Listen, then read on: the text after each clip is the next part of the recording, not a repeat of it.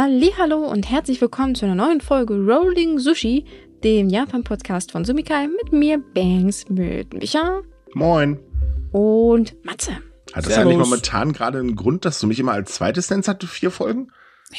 Der Michael sucht nach Mustern, nach Mustern sucht er. Psst, Matze, nicht so viele Hinweise geben.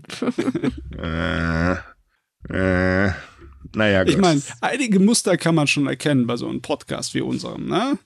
ja, Aber, sind äh, momentan immer die gleichen drei von der Tankstelle, ne? ne? Aber so, so, so wild ist es nicht. Da ist keinerlei Verschwörungstheorie finden. Nee. Mann, jetzt wollte ich eine aufbauen und du machst es gleich wieder kaputt.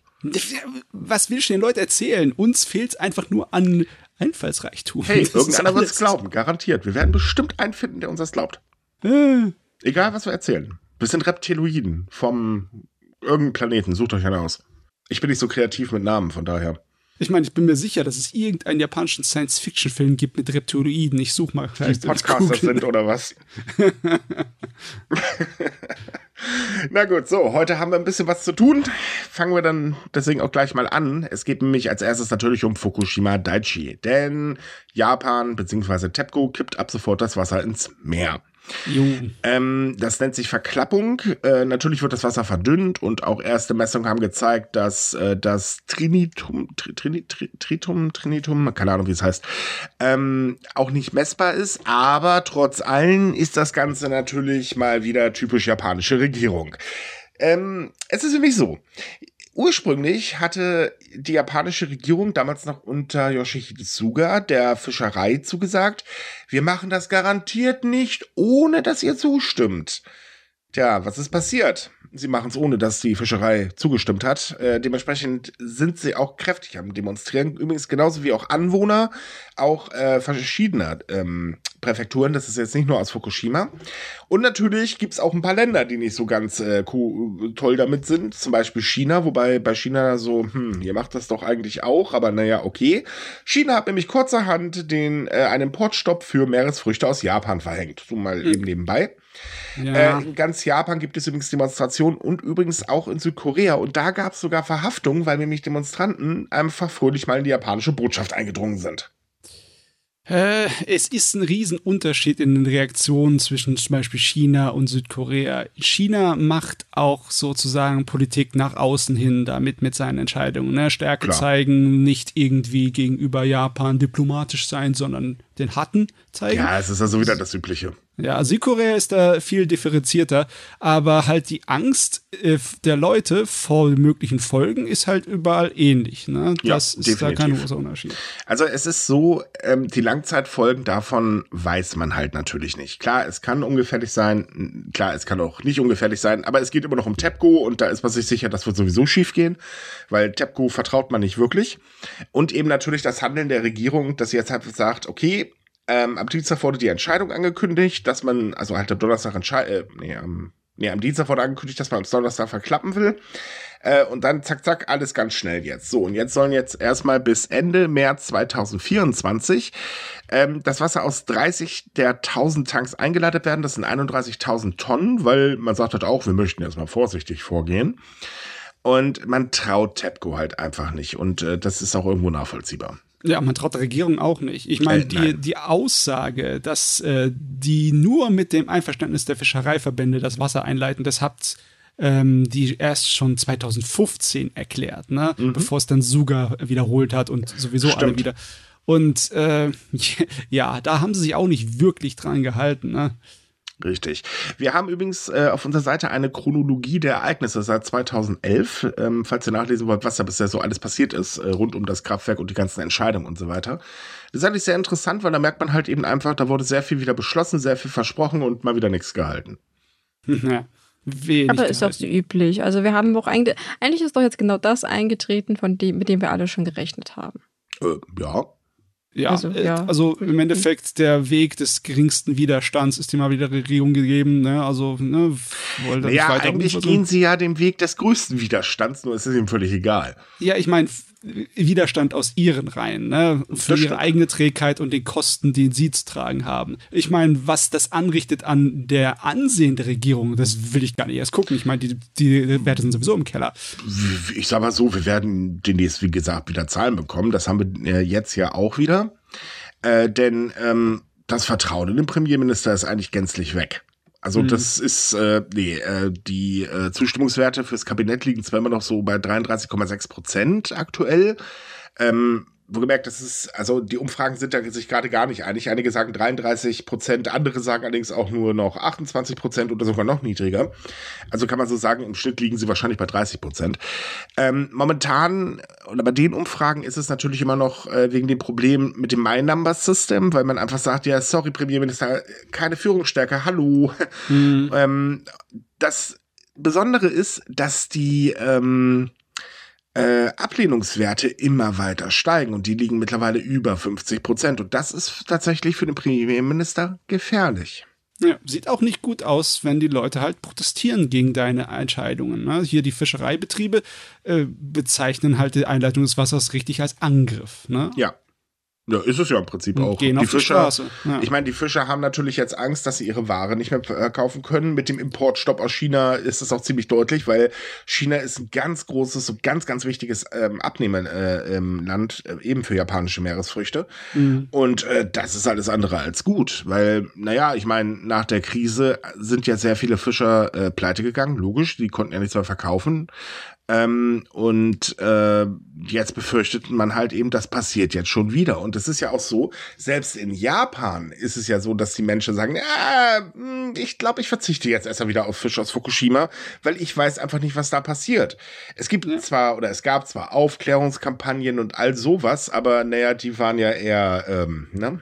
Ja, und das Rufproblem, das Rufproblem wäre da, egal wie gut man aufgeklärt wäre über das Sache. Ne? Also es, äh, diese ganzen Ideen von wegen, dass das sich noch im Endeffekt abfärbt auf andere Sachen, kann man auch nicht irgendwie ausschließen. Es kann auch sein, dass dann China gleich sagt, hier, ja, wir machen auch äh, Importstopp für alles, was aus Fukushima von der Landwirtschaft kommt. Aber es wird auch tatsächlich gerechnet. Ähm, aus Ja, dem ja. einfachen Grund, weil Japan ja, äh, weil China ja, bevor jetzt auch Japan das angekündigt hat, schon ähm, äh, verstärkte Strahlmessungen äh, für Importe Lebensmittel eingeführt hat. Und es gab ja auch dann eine Beschlagnahmung äh, und so weiter. Und äh, allgemein lagen Lebensmittel aus Japan ziemlich lange beim Zoll äh, und so weiter und so fort.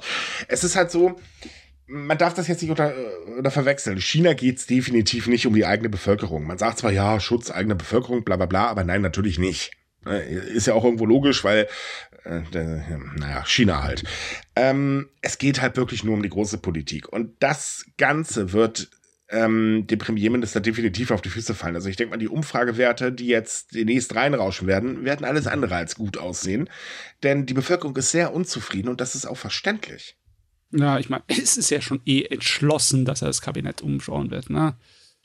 Ja, das schon, aber das wird dann nicht mehr sehr viel helfen, weil den Entschluss hat er im Prinzip gefasst. Ähm, es ist halt so, dass äh, ja nicht nur die Fischer betroffen sind, sondern es, ist, es sind ja viel, viel mehr betroffen, auch Restaurants etc. Bla. Die ganze Tourismusindustrie da ist eigentlich betroffen. Die machen sich jetzt alle Sorgen und das wird definitiv auf den Premierminister zurückfallen.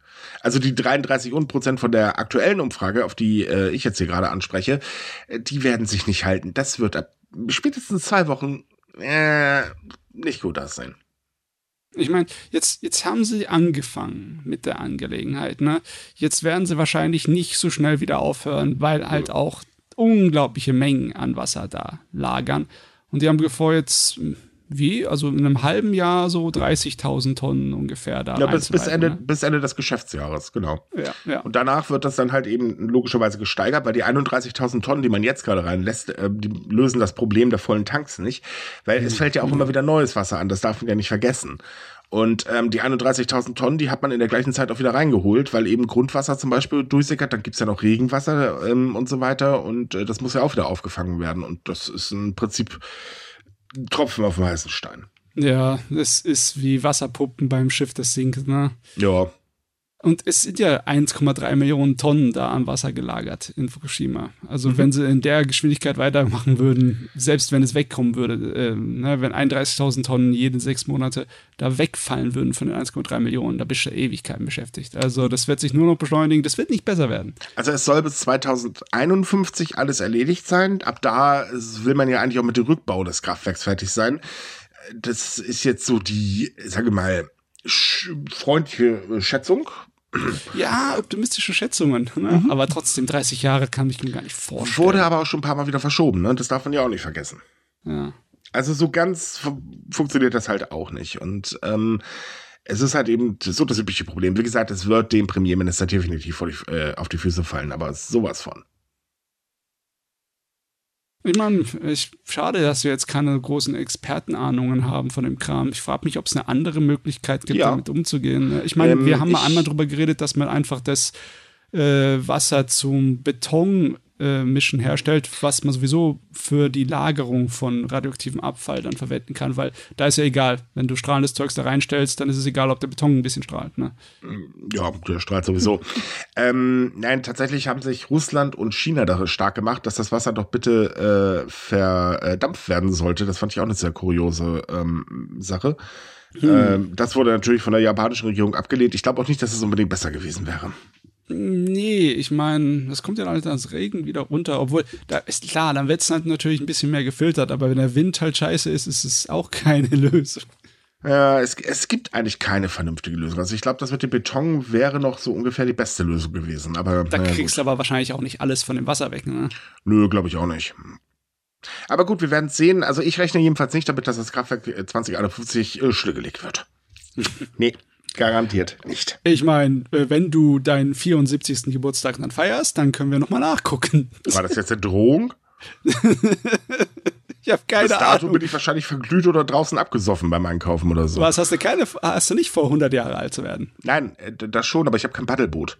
Oh, das sollte man sich allerdings anlegen, weil äh, übrigens ähm, nur so als kleiner Funfact: Düsseldorf ist vorhin leicht dezent abgesoffen. Ach und Gott. das ist bekanntlich hier gleich nebenan. Und ähm, naja, wer weiß, ne? Ja. Ich äh, kann zwar tauchen, aber nee, so gut bin ich auch nicht. Nee, nee.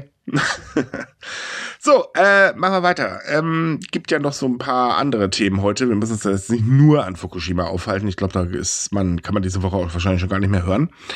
Ähm, eine weitere Sache, die ich sage jetzt mal nicht ganz so toll ist, ist, ähm, wenn man in Japan zu der älteren Menschen, äh, zu der älteren Menschen, klar, äh, zu den älteren Menschen gehört, also ab 65 plus, und alleine lebt, dann hat man ein Problem. Denn man enthält kaum Unterstützung.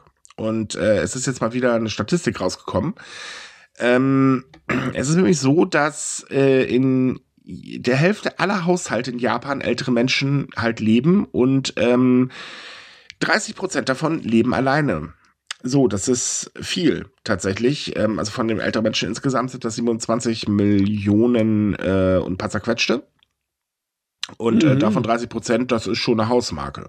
Das und müsste so 8 Millionen sein, oder? Richtig mh, falsch? Mehr sogar, 9. Ja, es müsste mehr sein. Und es ist halt so, ähm, dass viele gar keinen Kontakt zu anderen Menschen haben, halt nur beim Einkaufen, wenn es hochkommt. Aber, und das ist das Schlimme daran, weitere Hilfe kriegen sie gar nicht.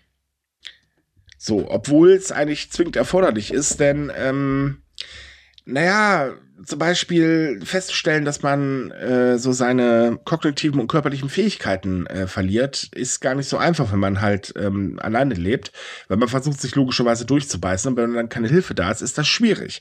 Und es gibt auch tatsächlich keine äh, wirkliche Hilfe, denn das gesamte Sozialsystem ist ja auf Familien ausgelegt in Japan. Das ist tatsächlich ein Problem und das hat sogar einen Namen, das nennt sich nämlich stille Krise die sich halt in Japans älteren, äh, alternden Gesellschaft ausbreitet. Ja, das ist eigentlich eine Entwicklung, die man ja schon seit einer Weile sieht. Also, dass, dass vor allem ältere Menschen äh, alleine leben und vor allem auch alleine sterben. Also, es gibt ja diesen einsamen Tod in Japan, der ja tatsächlich für alle Beteiligten ein großes Problem ist. Mhm. Und da ist es schon irgendwie traurig, dass äh, ja die in jeder Form irgendwie kaum Unterstützung erhalten. Eigentlich ist es sehr einfach, diesen Leuten zu helfen. Und wie du halt bereits sagst, es ist halt auch eine Gesundheitsfrage, weil einsame Menschen werden deutlich schneller krank und sie sterben auch früher. Ja. Und hast, man geht auch davon aus, dass es so Auswirkungen auf Krankheiten wie Alzheimer, Demenz etc. hat. Also. Eben. Und äh, das ganze Problem ist natürlich noch größer. Also nehmen wir jetzt mal an, ähm, man ist jetzt, weiß nicht, 75 als Beispiel und muss in ein Heim ziehen. So. Kann man nicht, weil man hat keinen Bürgen, wenn man halt alleine lebt. Also wenn man keine Familie hat oder sich mit der Familie nicht versteht, tja, dann äh, gibt es ein Problem. Zwar hat die Regierung mal eine Richtlinie rausgegeben, die besagt, ey Leute, nee, nee, auf Bürgen müsst ihr in dem Fall verzichten, aber die meisten Einrichtungen sagen halt, ja, nie im Leben, weil wir bleiben auf den Kosten sitzen. Wenn wir entweder kein Geld bekommen oder zum Beispiel die Person verstirbt, dann haben wir hier ein Problem, weil das sind für uns immense Kosten und ja, das ist ein richtig großer Faktor. Und das gleiche gilt auch, wenn jemand zum Beispiel eine neue Wohnung braucht. Äh, er kriegt einfach keine, weil du musst normalerweise einen Bürgen vorzeigen. Das ist in Japan tatsächlich ähm, üblich, dass immer mit Bürgschaft ähm, gearbeitet wird ähm, halt zur Absicherung, was ja auch irgendwo verständlich ist. Aber das trifft diese Menschen natürlich extrem. Ja, also ich, ich versuche immer noch meinen Kopf da rumzubekommen um das Problem, dass wie viele das sind, wie viele Millionen Menschen im Alter da in Japan allein leben. Das ist also, du nimmst lieber doppelt so viel Bevölkerung wie äh, in Berlin, der Stadt lebt und du hast, bist immer noch nicht dabei. Also hast immer noch nicht erreicht. Das, muss, das ist, äh, es ist einfach der Wahnsinn. Das ist auch irgendwie, da liegt einfach Gesellschaft brach, ne? Mhm. In diesen ganzen Zahlen. Es ist ja nicht so, dass ob die älteren Leute nichts mehr tun wollen im Leben. Viele ältere Leute würden gern noch irgendwie beschäftigt sein oder arbeiten oder sonst was. Aber wenn du ganz vereinsamst, dann hast du ja keinen Kontakt zu deiner Gemeinschaft, ne? Richtig. Ja. Also das, das, ist, ist, wenn man da Arbeit, wenn man da Arbeit reinstecken würde, ne, wenn man die aufsuchen würde, dann hätte man, ja, ich will nicht unbedingt sagen, dass man die rekrutieren sollte, aber das sind eine Menge Mitglieder deiner Gemeinschaft, die du einbinden könntest, ne? Und das würde auf definitiv positiv sein. Ja, sein. man muss aber auch sagen, es ist natürlich ein Problem der Sozialsysteme. Wenn die natürlich nur auf Familien ausgelegt sind, dann fallen solche Menschen äh, außen vor. Dazu äh, kommt halt, dass dieser Gedanke ähm, dieses Familienzusammenhalts in Japan extrem weit verbreitet ist. Man glaubt halt, es ist immer noch so und äh, fertig. Dass die Realität anders aussieht. Dieser Familienzusammenhalt ähm, war mal sehr, sehr stark. Aber äh, es fällt halt auch langsam auseinander. Das ist halt eben, ja, Entwicklung. Ne? Aber trotzdem mhm. geht man halt immer noch davon aus, und gerade auch die Verantwortlichen stellen, ja, da ist schon irgendwo eine Familie und die wird sich schon kümmern. So, ähm, es wurde halt diesen Monat vom Premierminister angekündigt, dass man ein System schaffen will, dass diese Menschen Unterstützung erhalten. Aber das Problem, was er leider mal wieder nicht gesagt hat, ist, ja, wie und vor allen Dingen wann. Ja, hm, mit welchem Personal? Da fällt mir gerade ein, haben wir nicht so in den letzten, äh, also ist schon ein Weilchen her, aber haben wir nicht darüber gesprochen, dass Japan eigentlich so einen Minister gegen Einsamkeit hat? Ja. Was macht denn der eigentlich gerade? Der kümmert sich um junge Menschen, also jüngere Menschen. Ähm, eigentlich sollte es aber auch unter seine Aufgabenbereich fallen. Ja, oder? aber erstmal kümmert man sich erstmal nur um jüngere Menschen. Die alten Menschen zählen halt nicht mehr. Sie sind nicht mehr produktiv. Das ist das Problem. Diese, ähm, gerade in asiatischen Ländern, wobei das ist bei uns jetzt auch nicht anders. Wenn du nicht produktiv bist für die Gesellschaft, sei es jetzt, der, äh, du gehst arbeiten, ja, eigentlich ist es immer geh arbeiten, ähm, da bist du halt nichts wert. Das merkst du hier bei uns sehr stark, weil man immer sehr stark gegen, ähm, also versucht gegen Arbeitslose zu stänkern. Das ist ja momentan gerade im Volkssport einiger Politiker. Ähm, und das ist in Japan auch nicht anders. Wenn du nicht produktiv bist, bist du einfach nichts wert. Da bist du ein Kostenfaktor. Point. Nicht mehr. Ich meine, das ignoriert natürlich eklatant, was Leute auch neben der Arbeit für ihre Gemeinschaft tun können. Ja, ne? das ignoriert Hier. auch eklatant, dass viele von den Menschen auch hart gearbeitet haben ihr Leben lang, weil ähm, ja. viele davon sind ja auch durchaus äh, in der Generation, dass sie Japan halt wieder mit aufgebaut haben. Das darf man einfach nicht vergessen. Aber das wird ignoriert. Und man darf auch nicht vergessen, in Japan ist zum Beispiel die Altersarbeitslosigkeit, äh, Armut extrem verbreitet. Damit schießen sie sich sowas von in den Fuß, weil was Natürlich. denkst du, was diese ganzen vielen alten Leute tun könnten? Also nicht, dass sie arbeiten könnten, aber dass sie äh, Teil von äh, deiner Stadtgemeinde oder sonst was sein könnten. Ich meine, hier bei mir auf dem Dorf, wie viele von den älteren Leuten schmeißen den ganzen Laden? Alles, was hier in irgendwelchen Aktionen da läuft, egal ob es Straßenfest ist oder Vereine und etc. Fimiau, ne? Und das tust in Japan dann einfach alles ignorieren, was sozusagen deine, deine Stadt und deine Gemeinde beleben könnte hier davon abgesehen, jetzt mal, ich, ich würde gar nicht darauf pochen, dass die Leute irgendwie was tun sollen, sei es jetzt nur ähm, eine Bereicherung sein oder so. Mir geht's vor allen Dingen darum, haben die Menschen nicht einfach einen vernünftigen Lebensabend verdient? Ich meine, gehen wir jetzt mal äh, vom äh, Typ A aus. Typ A hat sein Leben lang geschuftet. Also hat er doch wohl einen vernünftigen, ruhigen, gemütlichen Lebensabend verdient. Und auch wenn er nicht geschuftet hat, was weiß ich was, kann ja passieren, hat er das gleiche verdient. Der, der, äh der, Mensch, der Mensch ist nicht nur einfach ein Faktor, sondern es ist immer noch ein Lebewesen. Point. Ja, ich meine, Menschen haben es auch nicht verdient, einsam zu sein auf die Art Natürlich, auf gar keinen Fall. Ne?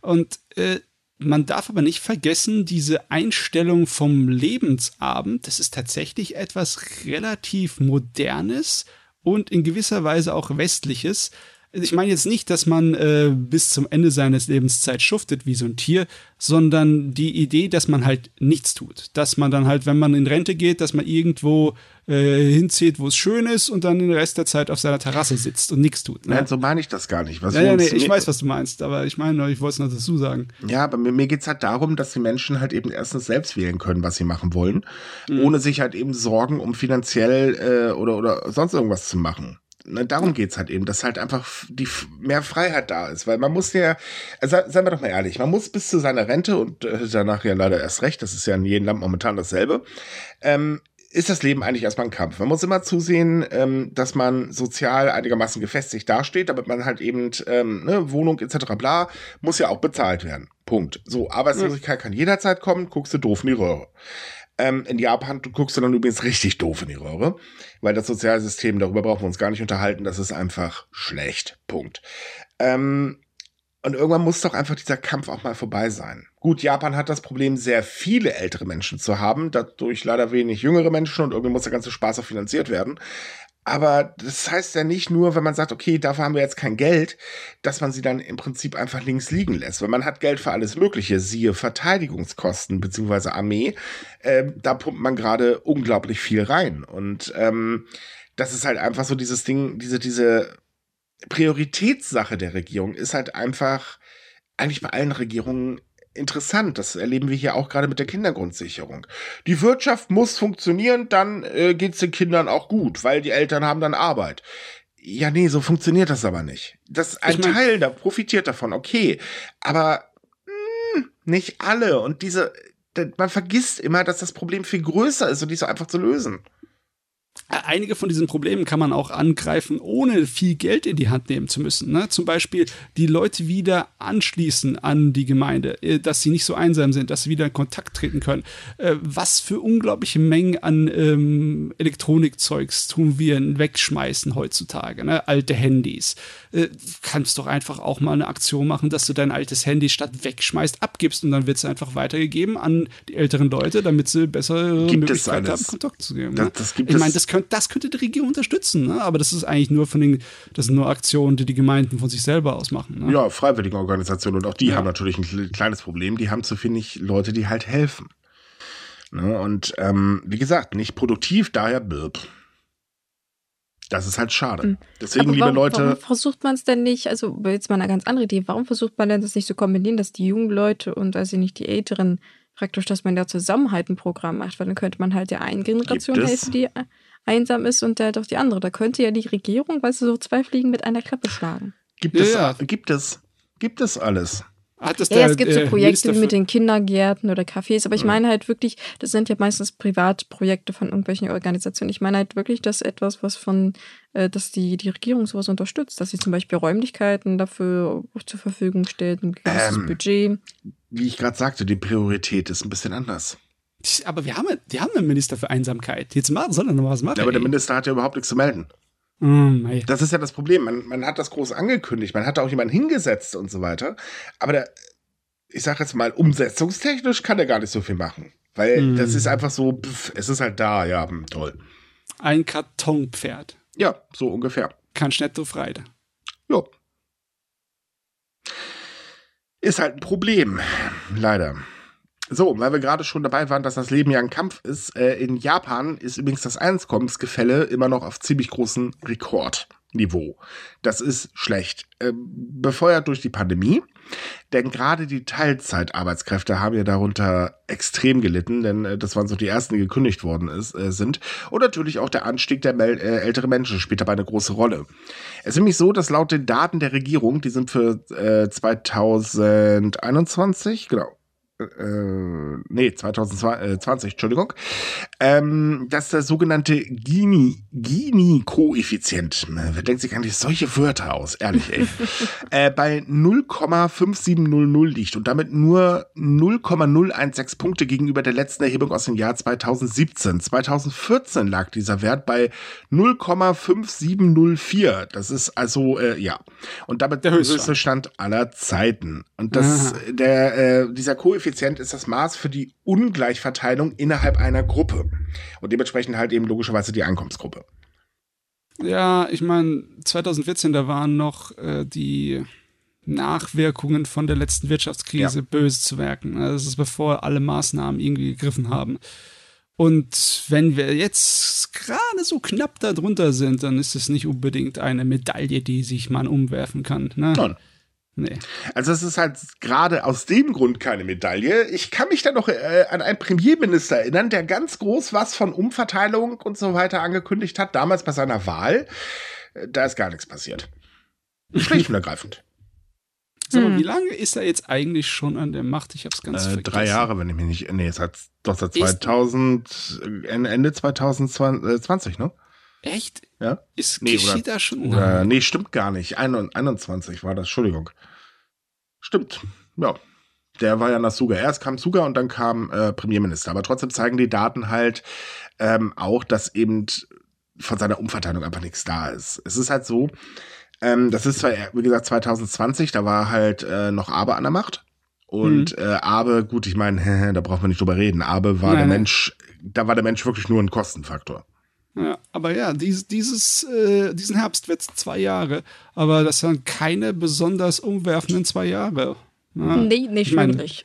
Nicht, er ist nicht für alles verantwortlich, ne? Weil, Nein, also klar, für die Zahlen ist er nicht verantwortlich, da war er noch nicht an der Macht. Nee, das nee, muss man nee. ganz ehrlich sagen. Aber aktuell läuft es ja auch nicht so toll. Also er ist ja. kilometerweit von seinem Ziel noch entfernt. Mhm eine Umverteilung findet noch lange nicht statt. Es ist halt so, ähm, das Einkommensgefälle wird ja in Japan auch jetzt, also jüngere Daten zeigen halt eben, dass es halt immer noch sehr, sehr groß ist. Ähm, das Problem liegt ja vor allen Dingen darin, dass halt eben die Inflation zum Beispiel die Lohnerhöhung komplett aufgefressen hat. Yay. Ja, das ist im Endeffekt dann so ein Nullrunden. Kann man jo. fast schon sagen. Ja. Kann man sagen. Mhm. So, was äh, auch blöd ist und auch eine Auswirkung der äh, Pandemie, ist, dass immer mehr kleinere Unternehmen in Japan insolvent gehen. Und jetzt haltet euch mal fest, liebe Leute, tatsächlich gehen die insolvent und die haben nicht die Grünen äh, in der Regierung. Tja, wie kommt das jetzt nur? Entschuldigung, der Seiten, ja, der Seitenhieb musste jetzt sein, weil ich kann es nicht mehr hören.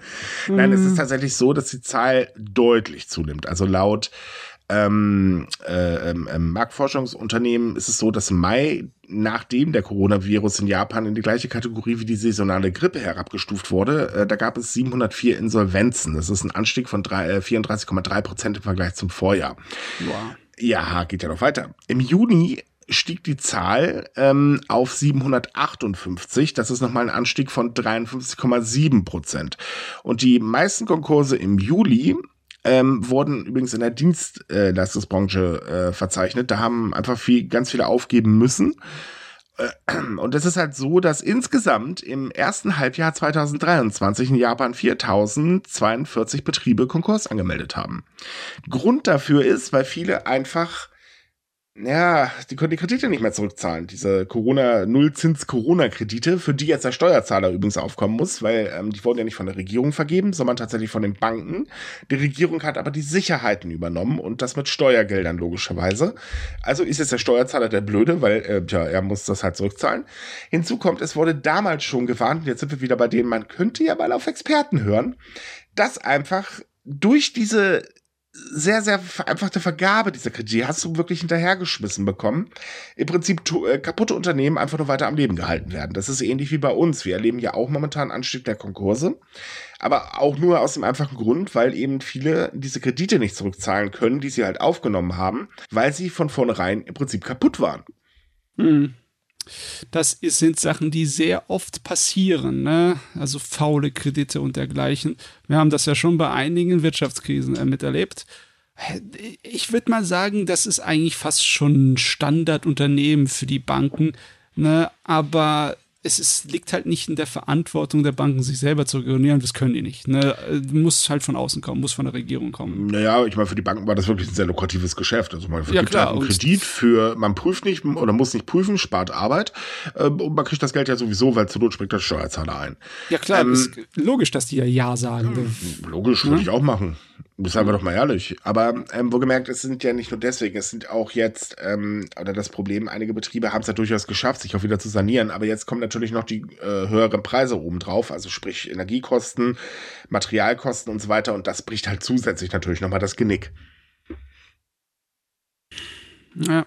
Das hm. ist, äh, es wird wahrscheinlich wieder darauf hinauslaufen, dass man für die kurzfristigen Boni, die kurzfristigen äh, Erfolge, dann halt langfristige Niederlagen hinter, hin sich nehmen muss. Weil die äh, Unternehmen, die hier äh, verschwinden, ne, das wird auf die wirtschaftliche Leistung von Japan schon Auswirkungen haben. Ne? Naja, ja, das, das wäre halt mein Punkt jetzt auch gewesen. Ich meine, ist ja schön und gut, dass man praktisch sagt, wir sind wieder im Normalzustand, mehr oder weniger. Zumindest behauptet das ja die Regierung.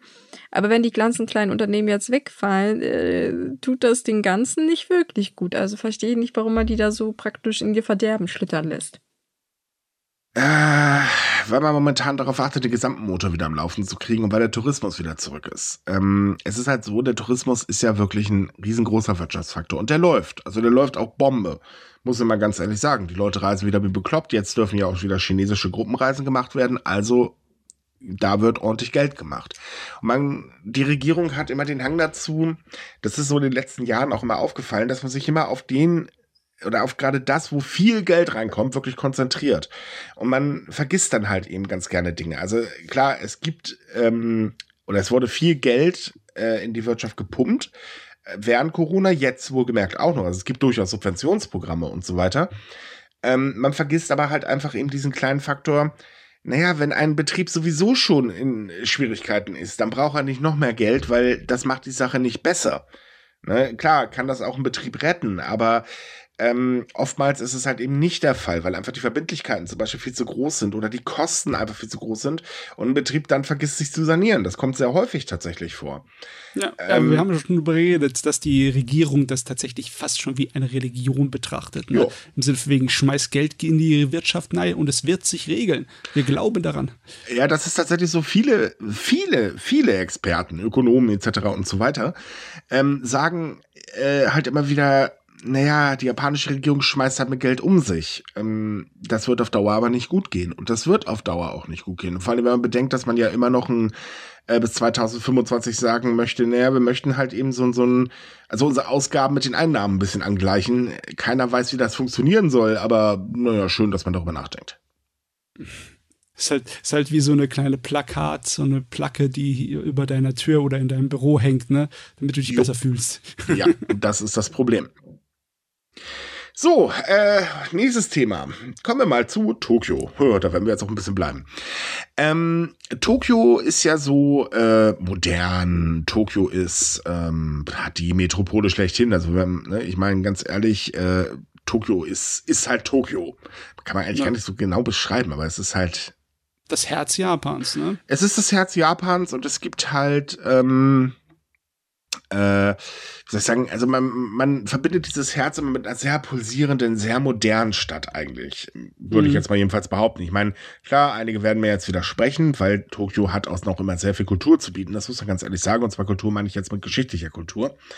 Aber trotz allem, es ist eine extrem sich wandelnde Stadt. Naja, und es ist so, dass in Tokio aber trotz allem immer noch sehr viele Holzhäuser rumstehen. Und zwar dichter dicht gebaut, was äh, ein bisschen unpraktisch ist, wenn, naja, sagen wir mal, das große Erdbeben kommt, auf das man eigentlich aktuell nur wartet. Mhm. Und dementsprechend versucht die Stadt gerade ihre Holzhäuser loszuwerden. Hm. Um mal wieder ein paar Fakten zu bringen. Äh, insgesamt gibt es aktuell ungefähr noch 8600 Hektar an Baugebiet, das mit solchen Häusern zugebaut worden ist. Und bis 2040 sollen das genau 0 Hektar sein. Okay, das ist mal wieder ein sehr schön optimistischer Zeitplan. Ja, definitiv. Vor allem muss man sagen, ähm, äh, dass nach dem großen Beben 1923, äh, dabei starben fast 92.000 Menschen in Bränden und äh, tja, das äh, war vor allen Dingen in den mit diesen Holzhäusern zugebauten Gebieten. Ja, ich meine, es gibt zum einen den äh, Gedanken an Sicherheit und der ist auf jeden Fall da, weil ein Erdbeben bedeutet zwangsweise auch Brände. Es mhm. werden Gasleitungen brechen, es werden Sachen kaputt gehen, es wird Feuer ausbrechen. Auf jeden Fall. Ne? Und wenn ja, du dann klar. halt eng an eng stehende Holzhäuser hast, dann kann natürlich die halbe ganze Stadt da auf einmal brennen. Ne? Deswegen, ist, da muss irgendwas getan werden. Aber man hat, also, ich habe natürlich wieder die Angst, dass wie so vielen ähm, Großstadtprojekten dann sowas passiert, so eine Gentrifizierung mäßige nein, Sache. Nein, keine Sorge. Das, ja, keine Sorge, ne? Du meinst, die bauen da nicht einfach äh, alles neu und die Leute, die davor gelebt haben, können sich dann nicht mehr leisten, dort Nein, zu leben. die werden das Ziel einfach nicht hinkriegen. Denn das so, Ziel ist jetzt. Ha. Naja, es ist so. Also das Ziel mit 2040 ist mal wieder ein neues Ziel. Es gab, äh, seitdem es Tokio gibt, äh, gibt es immer mal wieder solche Ziele. Tatsächlich ist es so, dass man nach dem Ende des Zweiten Weltkriegs schon plante, ähm, dass es alles groß saniert wird der, das Problem ist, äh, das äh, ging nicht. Das hat man irgendwie nicht durchgesetzt bekommen. Und jetzt ist es so, äh, dass man zwar sagt, okay, wir geben jetzt Subventionen, damit die Leute ihre Häuser vielleicht woanders hin basteln oder wie auch immer. Ich meine, das ist Holz, ne? Da kannst du auseinanderbauen. Zu Bab, Lego lässt grüßen. ähm, ja, jetzt war ganz doof. Das wird nämlich seit 2013 aktiv gefördert. Äh, das hat auch geholfen tatsächlich, weil 2013 war die ähm, Größe, die Insgesamtgröße dieser Holzhäuser, Holzhäusergebiete immer noch 24.000 Hektar. Äh, ja, das Problem ist aber, die übrig gebliebenen Gebiete sind, ähm, naja, entweder ist nicht ganz klar, mit wem man da eigentlich verhandeln muss, weil das Landrecht halt ein bisschen blöd geregelt ist, oder halt eben äh, der, der Bewohner sagt, äh, nein. Was das ist auch schön, dass ist, ich sag mal ehrlich, habe ich ein Haus in Tokio, äh, würde ich das auch nicht einfach weiter noch umbauen, weil äh, ja, Blöchen, ne? Ist was wert, ne? Was ja, und die Preise aktuell für neues Land sind ein bisschen hoch. Tendenz leider weiter steigend. Aber das ist, finde ich, dann auch schön, dass es einfach scheitern kann daran, dass der, der Besitzer einfach Nein sagen kann. Es ist nicht so, dass wir nicht andere Beispiele aus der Geschichte kennen, wie zum Beispiel in Amerika, wo dann halt einfach ja, Stadtlandschaften umgebaut wurden und die Leute, die da gewohnt hatten, hatten das Nachsehen. Ne? Das gibt es hier in Deutschland auch. Ja, ja, ja, klar. Du kannst auch ganz schnell für eine Autobahn enteignet werden, das ist gar kein Problem. Ja, ja. Das, ja. Also das Problem ist halt eben einfach, sie sind tatsächlich ein Sicherheitsrisiko, weil ähm, als damals nach dem Brand ähm, die Menschen Tokio wieder aufgebaut haben, haben sie halt eben vor allen Dingen Holzhäuser wieder hingeklatscht. Und ähm, es ist so, zeigen auch leider jüngere Beispiele, dass wenn ein Feuerchen ausbricht, dann äh, äh schlecht. Also zum Beispiel der Tanga-Markt äh, in Fukuoka ist im April 2022 durch einen Großbrand zerstört worden. Und das war ein kleines Flämmchen eines Handtuchs, was dazu geführt hat, dass der ganze Markt abgebrannt ist, weil eben die Feuerwehr nicht durchkam. Mhm. Mein es kann halt schnell passieren. Also ich meine, viele sind sich halt auch nicht bewusst, was das für ein Brandpotenzial sein kann. Ne? Also die denken mhm. sich, oh, ja, das, ist, das Feuerchen braucht halt so ein bisschen. Nee, nee, nee, nee, je nachdem, was das für ein Material ist und wie die halt, also wie du ja bereits sagst, wie dicht die zusammenstehen, geht das ganz schön schnell. Ja, und Holz hat so die unangenehme äh, Eigenschaft, sehr schnell zu brennen. Ja, wie gesagt, es kommt drauf an, wie es behandelt ist. Also ich meine, wenn es zum Beispiel gut imprägniert ist und so, wenn, wenn es praktisch gut gepflegt ist, aber wenn zum Beispiel Holz da halt auch so ein bisschen vor sich hingammelt, gesammelt. Und ich meine, ich denke jetzt nicht, dass die Mehrheit der Häuser, die halt da sind, auch wirklich gut gepflegt sind in der Hinsicht. Ja. Dann kann das halt, wie gesagt, extrem schnell eskalieren. Und äh, das, ja. ist, das muss man halt bedenken. Vor allem, wie gesagt, wenn es halt eine Großstadt ist und die halt auch bekannt ist, dass sie in der Vergangenheit damit schon bereits Probleme hatte. Ja, ja. und wenn man damit rechnet, dass ähm, man seit äh, 2011 eigentlich ähm, immer wieder davor warnt, oh, da könnte ein großes Erdbeben kommen also seit 2011 ist, ähm, sind die seismischen Aktivitäten 4,4 mal so stark geworden.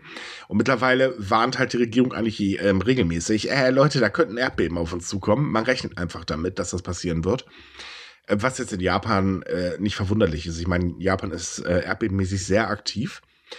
Äh, ja, kann man das schon nachvollziehen. Aber man muss auch mal ehrlich sein. Es geht nicht nur um die Sicherheit natürlich. Ähm, mhm man, also ich meine, wie ich ja sagte, Landpreise sind verdammt hoch.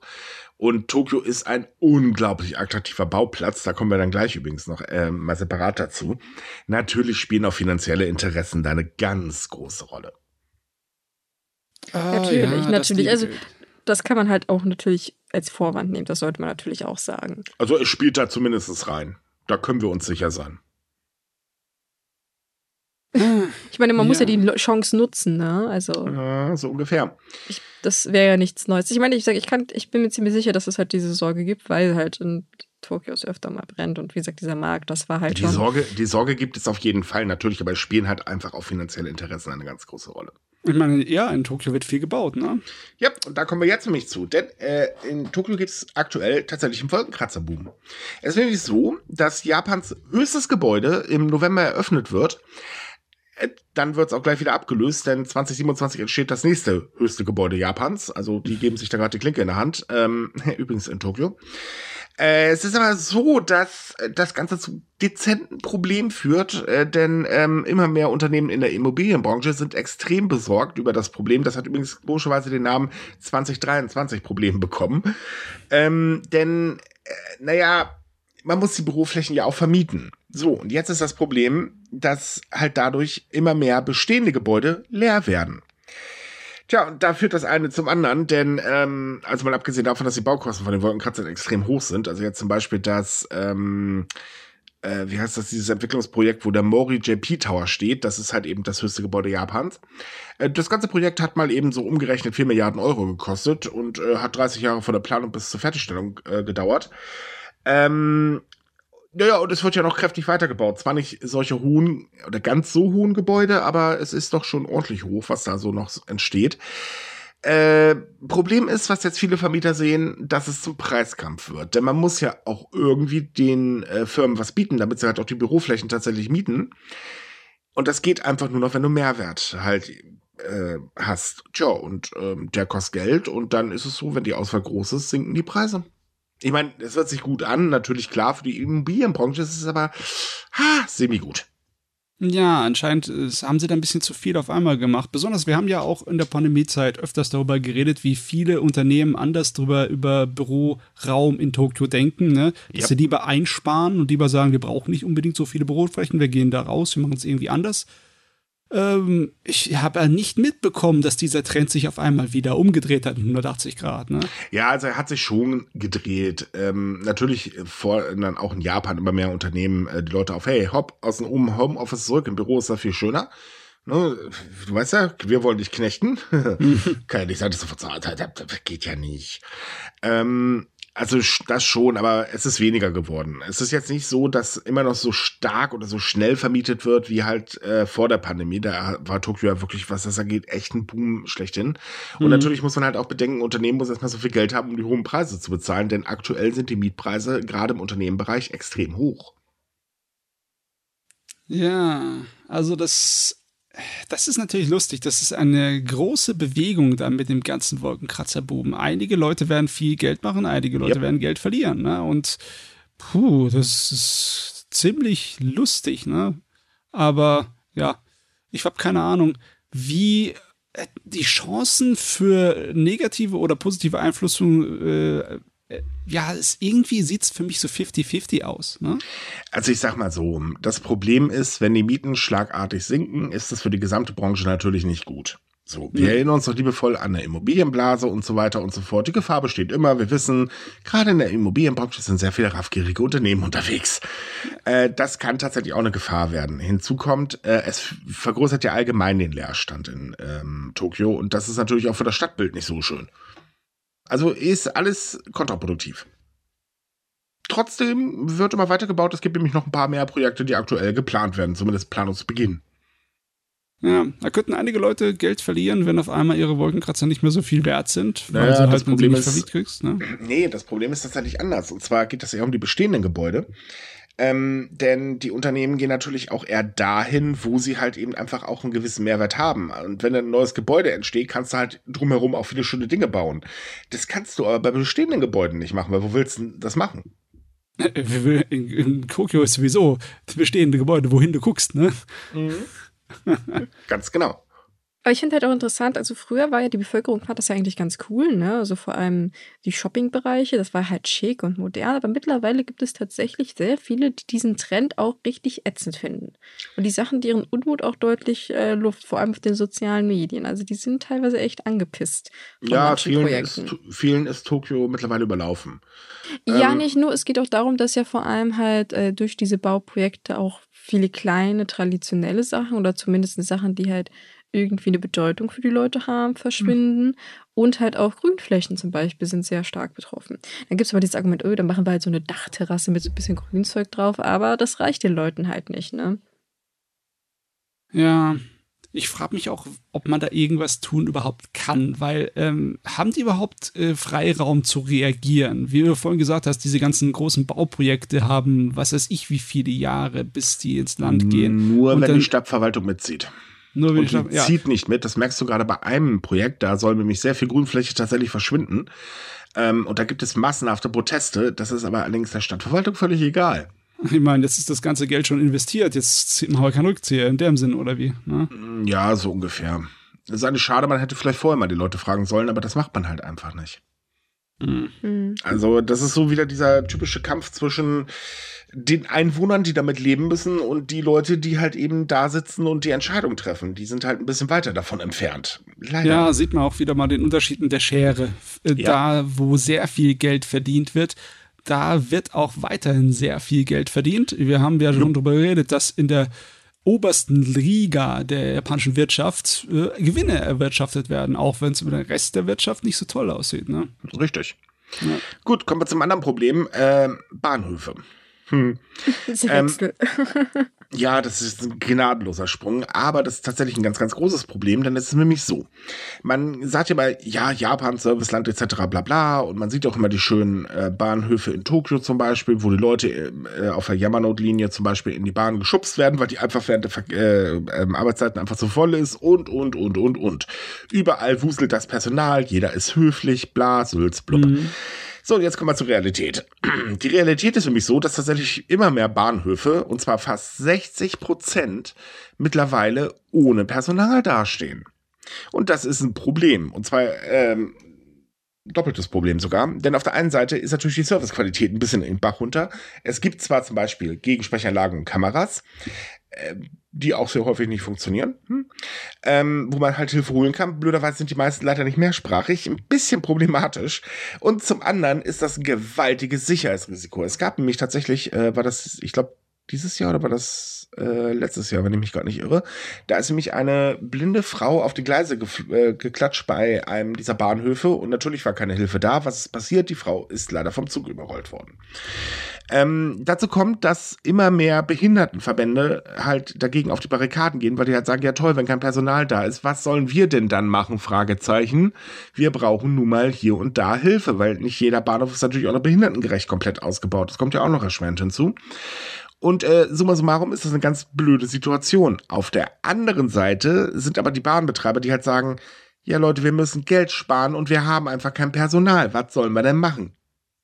Und dementsprechend sinkt die Zahl der Bahnhöfe mit Personal immer weiter und weiter und weiter. Ja, die, die, die, die Bahngemeinschaften, die müssen immer sehr, sehr viel Geld sparen. Die Kosten sind die so dermaßen explodiert. Ich meine, die Nö. zum Beispiel sind nicht von den äh, Benzinkosten von den steigenden betroffen. Klar, von den Stromkosten, die sind gestiegen, ne? Das werden sie bestimmt spüren. Aber ich weiß jetzt echt nicht. Also, also sagen wir es mal so rum. Vielen Bahnbetreibern in Japan geht es nicht gut. Hm. Ne? Also, ja, wenn man jetzt die Shinkansen-Linien sieht und so weiter und so fort, alles Schnucke, aber man vergisst halt immer, es gibt sechs große JR-Unternehmen und es gibt ganz viele kleine. Ne, das, das darf man halt wirklich nicht vergessen. Und gerade den Kleinen geht's richtig bescheiden, weil das sind nämlich die, die meistens eher die unrentablen Strecken fröhlich mit betreiben. Natürlich auch bei den Großen jetzt zum Beispiel, äh, JR West hat einige unrentable Strecken, die halt eben durch die rentablen querfinanziert werden, was dank Corona auch nicht mehr so gut funktioniert hat. Ähm, und jetzt halt auch nicht wieder hochgestiegen ist. Und man sagt halt ihnen einfach, nein, wir müssen da sparen, ansonsten haben wir hier ein Problem. So, nehmen wir jetzt zum Beispiel mal ähm, Haje, äh, Kyushu Railway. Das ist ein kleines Bahnunternehmen. Also wirklich ganz klein. Das wird auch subventioniert, was das Zeug hält. Und ähm, da fällt vor allem der Bahnhof Osai in Uita auf. Denn ähm, der ist nämlich seit Juli dieses Jahr ohne Personal und 2021 wurden durchschnittlich 1798 Fahrgäste pro Tag dort gezählt. Trotzdem sagt der Bahnbetreiber, ja, das ist zwar unser äh, am stärksten frequentierter Bahnhof, aber wir ziehen das Personal halt ab, weil wir können es uns nicht mehr leisten. Und bei den Bahnbetreibern ist es halt wirklich so. Wie gesagt, das Bahnnetz in Japan ist super. Serviceleistung etc. bla ist hier und da auch wirklich noch super, mit Ausnahme halt dieser Bahnhöfe. Aber den Bahnbetreibern geht es nicht so toll, wie man uns hier immer weiß macht.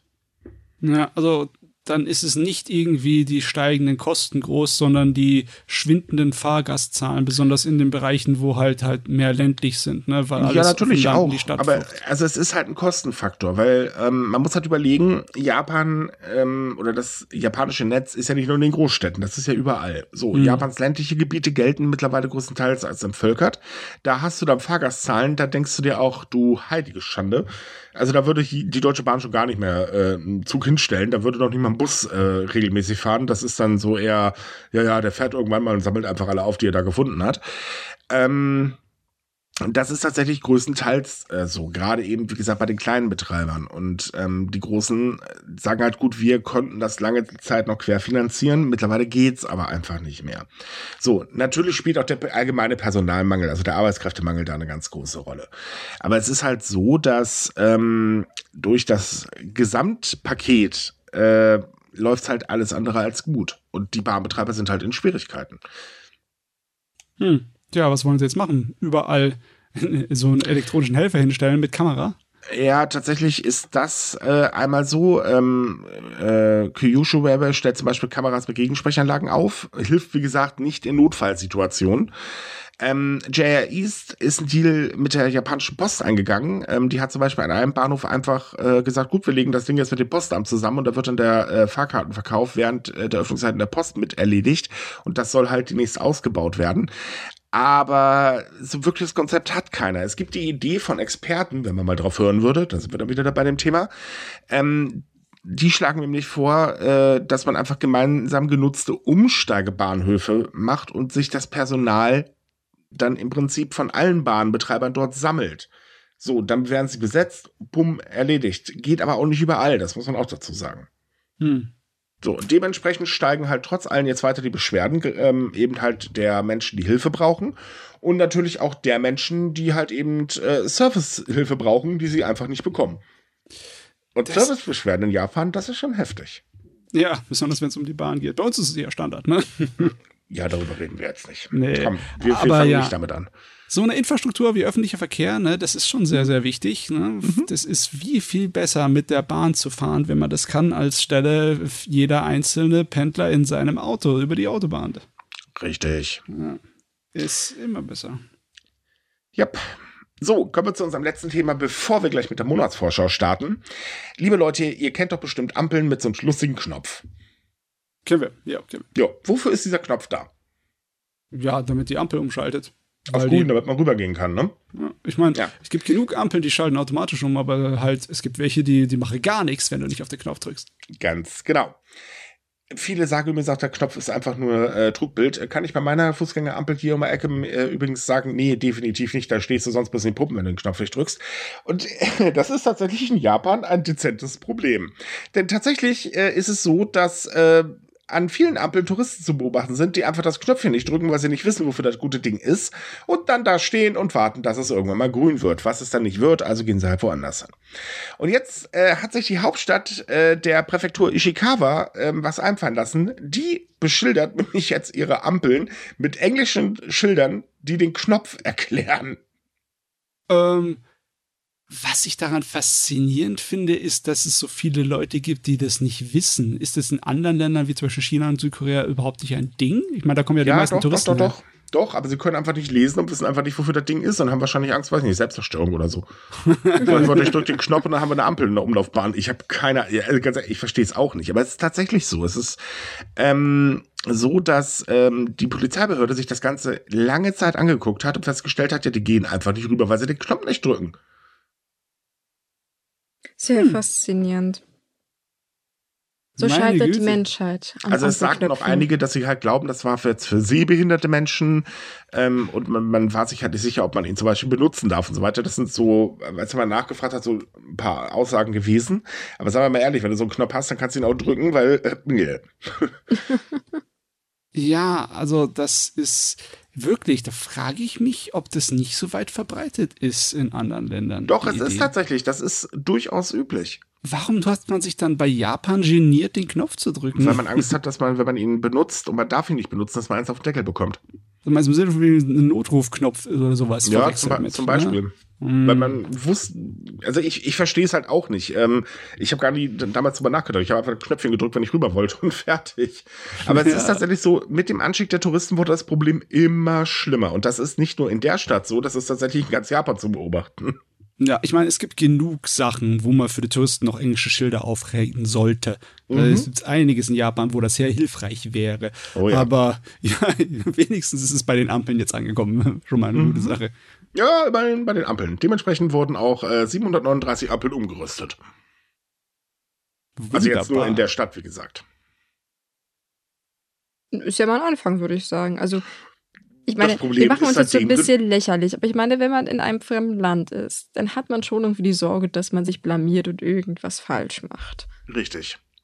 Äh, übrigens, das Problem hat sich damit dann gelöst, seitdem. Ne, das ist doch, das ist doch. Also man hat vermehrt ausländische Touristen beim Überqueren der Straße beobachtet, bei Grün wohlgemerkt. Das nenne ich doch mal einen Erfolg. Mal wenigstens etwas, was funktioniert, ne? Ja, wie gesagt, sorry, dass ich darüber lache, aber ich finde das auch so, ach man, Leute, das ist ein Knopf, drückt einfach drauf, was soll schon passieren? Es ist eine Ampel, da kann nicht viel passieren. Maximal hört man für ein paar Minuten einen Ton und das war's dann, äh, wenn das halt wirklich nur für äh, zum Beispiel ähm, blinde Menschen ist oder so. Aber äh, ja, was soll sonst passieren?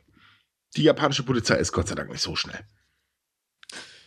Du meinst, also, da kann man schneller über die grüne Ampel dann rennen, als dass man dann Ärger kriegt.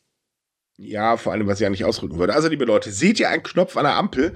Drückt euch drauf, könnte bedeuten, dass ihr bald über die Straße gehen könnt. Drückt ihr nicht drauf, werdet ihr es sehen, ihr werdet sehr lange auf der einen Straßenseite stehen bleiben.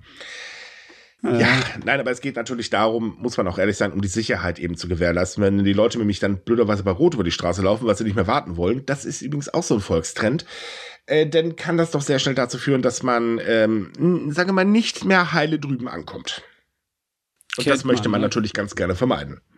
Das ist alles sehr nachvollziehbar, so Probleme, ne? Ja. Ich meine, schön, dass man es gelöst hat. So, und nun kommen wir zur Monatsvorschau, denn kaum zu glauben, der Monat ist schon wieder vorbei. Yes, yes, yes, yes. Wir haben diesmal nicht so viel, aber es ist doch noch ein paar kleine lustige Sachen dabei. Am 1. September bis zum 3. ist die Konichi 2023 wieder eine der großen Messen im Rhein-Main-Kongresscenter in Wiesbaden. Übrigens, kleiner Hinweis dazu, da haben wir übrigens auch ein Panel. Uh. Ja, wir reden über Mythen. Ah, aus Japan, hoffe ich doch, ne? Ja, natürlich, klar. Mythen aus der Redaktion bringen bei uns nicht sehr viel. das wäre mal ein Panel, meine Güte. Oh, weil. Eine Woche später ist dann die Manga- und Comic-Convention in Düsseldorf im Weltkunstzimmer. Da kostet der Eintritt 7 Euro. Und das wäre es eigentlich schon für den September gewesen, aber weil unser Upload, äh, ja, Verlauf so ist, dass wir ab und zu mal nicht immer direkt vorm Ende eines Monats uploaden. Nächsten Monat zum Beispiel ist äh, der erste ein Montag und wir kommen erst am Mittwoch raus. Deswegen der Japantag Frankfurt, der am 1. Oktober ist, an diesem Montag, wo wir wahrscheinlich sonst nicht drüber berichten würden, den will ich hier erwähnen, der ist im Saalbau Bornheim in Frankfurt und der Eintritt kostet 9 Euro. Also ist zwar nicht September, aber ich lasse es jetzt mal gelten. Dann im Fernsehen haben wir diesmal zwei Sendungen, die interessant sind im September. Einmal am Samstag, den 2. September auf Kabel 1 Doku im Angesicht des Sturms, wo es um den Taifun Hagibis von 2020 geht und was der alles angerichtet hat in Japan. Und dann am 10. September, am Sonntag, in ZDF aus der Reihe Terra X Weltensaga 2, die Schätze Japans. Da geht es besonders darum, welche von Japans Kulturschätzen als UNESCO-Welterbe deklariert wurden. Ja, und dann gehen wir schon zu Netflix. Netflix hat diesmal einiges zu bieten. Ähm, zum einen äh, wieder natürlich eine Menge Anime, aber auch Realfilmsachen aus Japan. Einmal eine Reality-TV-Serie, eine relativ, eine herrlich dämliche, mit dem Namen Is She the Wolf? was einfach so eine Dating-Show ist, aber einer von den äh, Kandidaten ist ein Wolf und mit der darf man nicht ausgehen, sonst hat man verloren. Die kommen auf Ideen. Ja, das läuft ab, ab 3. September. Und ab 14. September läuft eine Krimi-Geschichte im Fantasy-Gewand. Und zwar Aschenbuddel und äh, Rotkäppchen werden an einem Ball in einen Mordfall verwickelt und müssen Detektiv spielen. Danke, Japan. Sowas habe ich gebraucht. Ja, oder warum nicht? Das ist mal was anderes. Das ist eine geniale Mischung. Ja. Und dann natürlich haben wir Anime. Äh, jetzt am äh, 7. September läuft Gamera Rebirth, einer der bekanntesten Monster außerhalb von Godzilla, Gamera die Schildkröte. Da gibt es eine Animationsserie dazu. Und ab 21. September kommt der zweite Teil von Kengan Asura, einer von diesen mit viel Testosteron geladenen Prügelserien, wo Männer mit viel Muskeln sich in einer Arena zusammenschlagen. Also, wer schon von Bloodsport schon gesehen hat mit äh, Jean-Claude Van Damme, der weiß genau, was wir hier zu erwarten hat. Mhm. Und dann am 28. September, da fängt die neue Castlevania-Serie an mit dem Titel Nocturne. Und die erste war schon sehr, sehr beeindruckend, deswegen kann man wahrscheinlich davon einiges erwarten. So, bei den Büchern habe ich mir rausgesucht, einmal von Sebastian Perez, Geschichten von Samurai-Frauen, das am 15. September erscheint. Und, denn es gibt in der Historie von Japan einige bekannte größere Frauenfiguren, äh, von, angefangen von der Kaiserin Jingu aus den ja, Zeiten, die nicht irgendwie historisch groß belegt sind von Japan, wo es angeblich eine matriarchische Gesellschaft auch gab, wo die Kaiserin vorne dran stand als Oberhaupt, bis hin zu anderen Geschichten, die man irgendwie in der ganzen Weltgeschichte irgendwie kennt, von einer Frau, die sich als Mann ausgibt und als Krieger in den Schlacht zieht und dergleichen und so weiter und so fort, hat er da hier gesammelt. Er erscheint beim Verlagshaus Jacobi und Stuart. Dann am 18. September vom Autor Mochi habe ich ein habe ich was zu essen mit reingebracht. Und zwar das Buch Crispy und Crunchy, das beim Bandstätter Verlag äh, erscheint, wo es um alles mögliche Frittierte gibt, das man in Japan essen kann. Und wer sich mit japanischem Essen auskennt, der weiß, das ist einiges. Na, wie dick ist das Buch? ja, die schmeißen gerne mal Sachen ins Fett rein. Mhm. Ja. Und dann als letztes, am 20. September haben wir nochmal waschechte klassische japanische Literatur. Und zwar Se Shonagon, das Kopfkissenbuch. Das ist aus der Heian-Zeit, aus der Zeit von der großen Kultur am Hofe, wo die Hofdamen sehr gebildet waren und viele äh, literarische Werke erschaffen haben. Sehr bekannt ist zum Beispiel auch Murasaki Shikibu mit ihrer Erzählung von Geschichten äh, vom Prinzessin, vom Prinzen Genji. Wow das war eine Handvoll. Und Seishonagon ist einer von den anderen, die sehr bekannt ist. Das ist im Endeffekt ein Buch, wie heutzutage ein Blogger veranstalten würde, nur mit viel höherer Anspruch an Poesie und Schreibkunst. Ne? Also Wahnsinn, das Ding wurde erst 2006 äh, komplett übersetzt in einer richtigen Übersetzung im Englischen und seitdem hat es angefangen, so um die Welt zu gehen. Japanische Literatur, besonders die ältere und richtig bekannte und wichtige, ist oft nicht groß übersetzt. Deswegen schön, das jetzt zu haben. Jo, so, damit sind wir durch für heute. Wie immer ähm, findet ihr in der Podcast-Beschreibung die Monatsvorschau. Da könnt ihr euch dann auch die ISBN-Nummern zur Not abschreiben die, äh, beziehungsweise wir verlinken natürlich auch. Und ansonsten schön, dass ihr wieder dabei wart. Wir hoffen, es hat euch gefallen und wir wären natürlich wahnsinnig dankbar, wenn ihr uns weiterempfehlen würdet. So, die drei von der Tankstelle suchen Hörer. ähm, wie immer, wenn ihr weitere Japan-News lesen wollt, dann kommt auf sumika.com. Da haben wir jeden Tag was für euch. Ähm, liked uns, wo immer ihr uns liken könnt. Und wir wünschen euch eine schöne Woche. Bis zum nächsten Mal. Tschüss. ciao. ciao. ciao.